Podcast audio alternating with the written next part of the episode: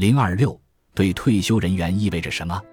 当您年轻时，工资形式的收入倾向于随通胀率提升，您的工资往往会以正的实际增长率逐年增长。换句话说，您的收入增长率高于通胀率，因此通胀在就业生涯中的威胁并不太大。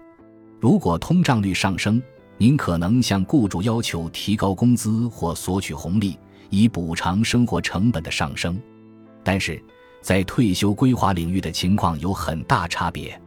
过去数年，我们看到相对较低的通胀率，可能误导我们感受到一种虚幻的安全感，因为人们可能容易忽略较低的数字。但是，从长期来看，通货膨胀可能对您的财务状况产生致命威胁。如果您不知道通胀率，没有采取措施补偿通胀风险，情况会更为严重。确实。我们年老时面临的一项主要风险，就是尚不清楚与年龄相关的个人通胀率。现在考察退休收入领域的通胀问题，表四点三介绍了那些看起来比较温和的通胀率在较长时期的影响。目前，我们不知道未来的通胀率的情况。这张表只给我们介绍了一些关于补偿的要点。下面介绍如何看这张表。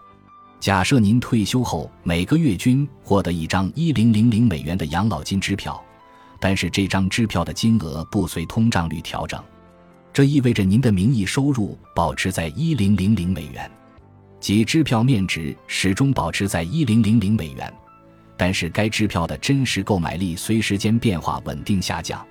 因此，随着您变老，同样金额支票的购买力会下降。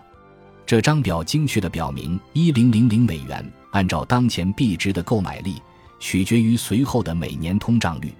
请注意，当每年的通胀率从百分之二上升为百分之四时，二十五年后一零零零美元的购买力将下降百分之四十。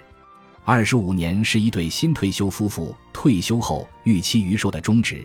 通胀率从百分之二上升为百分之四十，可以接受的通胀率的合理值。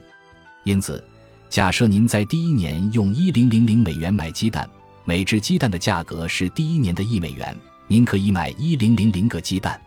如果鸡蛋的真实价格保持稳定，年平均通胀率是百分之二，那么二十五年后，您用一零零零美元只能买六百零六个鸡蛋。如果通胀率上升为百分之四，二十五年后您只能买三百六十七个鸡蛋。